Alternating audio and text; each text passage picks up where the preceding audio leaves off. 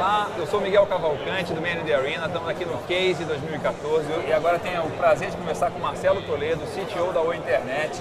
E a primeira pergunta, Marcelo, é uma das coisas que a gente discutiu e foi bastante debatido no, no, no painel que você participou, que você moderou, é a questão de a dificuldade, o desafio de se estimular o empreendedorismo dentro das empresas. É, o que vocês têm feito, o que tem de aprendizado em relação a isso dentro da, da Oi Internet? Isso é muito importante. A Oi Internet nada mais é do que a área de inovação da Oi. A Oi é uma empresa gigantesca, 120 mil funcionários, uma empresa que tem uma dificuldade enorme de inovar. Então a gente precisa criar um modelo que funcione para uma empresa do porte da Oi. E o que a gente fez foi dar foco. A gente pegou um prédio inteiro e dedicou como área de inovação da Oi. Então existem lá pessoas de todas as áreas, de RH, de finanças, de desenvolvimento, todas elas focadas nisso, que não precisam se preocupar com os, os problemas do dia a dia, você não precisa se preocupar com a operação, é, com faturamento ou algo que está em produção. E isso faz toda a diferença. Viabiliza que você lance produtos muito mais rápido, que você seja competitivo no mercado. Isso fez toda a diferença para a gente. E isso é uma, você fala um departamento e tal, mas é um time muito grande, né? Que tamanho que tem o internet, o internet? Hoje a gente deve ter por volta de umas 300 pessoas dedicadas para a inovação. Muito bom. É, uma, da, uma, das coisas também que eu admiro muito do Marcelo, assim, você tem uma excelente formação técnica e uma excelente formação de negócio. Né? O que, que você tem de recomendação, de aprendizado, na questão de desenvolvimento de pessoas, desenvolvimento de talento? a formação é suspeita, porque eu tudo aprendi empiricamente, né? Testando. Errei muito na minha vida. E uma das coisas que foi falado no nosso painel foi o ser humano.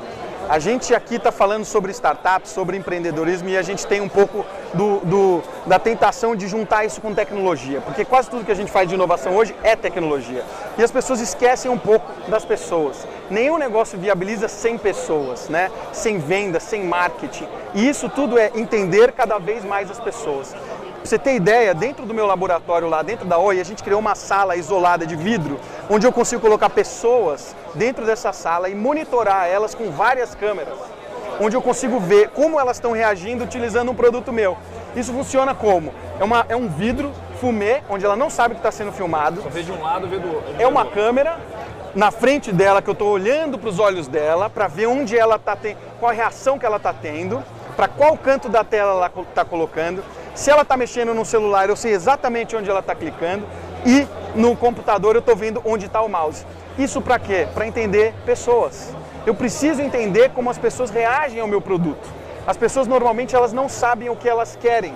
Você precisa entender o problema que ela tem para você desenvolver a solução que ela deseja, que ela vai utilizar. E você só sabe fazer isso quando você conhece as pessoas.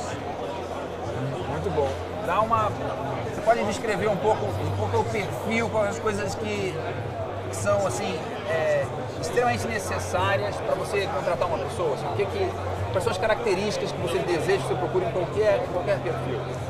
Número um para mim é uma pessoa honesta, de boa índole e que vá entrar dentro do, dentro do grupo bem uh, de forma harmônica. Aquela pessoa que é um gênio, que é super inteligente, que sabe mais do que todo mundo, mas não tem capacidade de se integrar no grupo, esse cara vira um problema, essa pessoa vira um problema. Esse é o tipo de pessoa que eu evito. Eu não gosto de contratar esse tipo de pessoa. Já contratei muitos gênios na minha vida e eles duram muito pouco. Gênios são compostos por diversas cabeças pessoas que não são diferentes de mim ou de você. Tudo que foi feito no mundo foi construído por pessoas não muito mais inteligentes do que nós. Então não adianta você querer é, contratar um super gênio. Isso não existe, não vale a pena. Esse é o número um, uma pessoa de boa índole, honesta e que vai entrar bem no grupo. Segundo, motivação. Essa pessoa tem que ter motivação para estar tra trabalhando no que você jogou ela para fazer feedback, você está sempre conversando com essa pessoa para você entender o que, que está bom e o que, que não está. Eu estou passando trabalho para uma pessoa, eu não sei se eu estou passando da melhor maneira possível. Eu preciso constantemente, ciclicamente, monitorar a performance dessa pessoa. Não é só cobrar resultados, é garantir que eu estou passando da melhor maneira possível.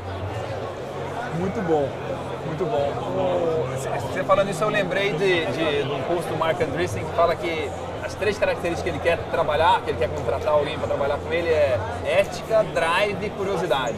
Juro que eu não li esse post. É, e, e, é um negócio bem antigo. E, e, outra coisa eu me lembrei dele falando, um amigo meu fala assim, que ele quer contratar estrelas sem estrelismo. Exato, é isso aí. É, é, isso aí. é uma maneira muito boa de, de descrever isso. Agora, assim, o que, que, o que, que é o seu desafio 2014 e o que, que vai ser o seu desafio 2015? Economicamente, o Brasil está passando por um momento muito difícil. É, não está sendo diferente na Oi.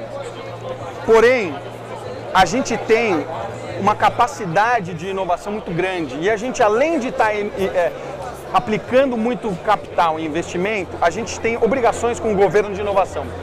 Isso permite com que a gente lance uma quantidade absurda de produtos. Então, esse capital é todo investido dentro da nossa área. Então, esse ano, o nosso maior desafio é entregar tudo que a gente se propôs a fazer. É muita coisa, são muitos produtos. Esse ano a gente chegou a entregar mais de 30 produtos diferentes.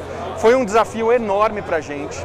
A gente serve como é, uma incubadora, a gente lança esses produtos no mercado e a gente incuba até eles serem lançados e ano que vem não vai ser diferente. Então ainda tem algumas coisas que a gente precisa terminar de incubar e alguns produtos que a gente precisa entregar. Esse ano muito mais do que o ano passado. Então tem muita coisa para a gente fazer esse ano, muita coisa legal sendo lançada, produto interessante, produto que está super hypado no mercado que a gente vai lançar aí em 2015.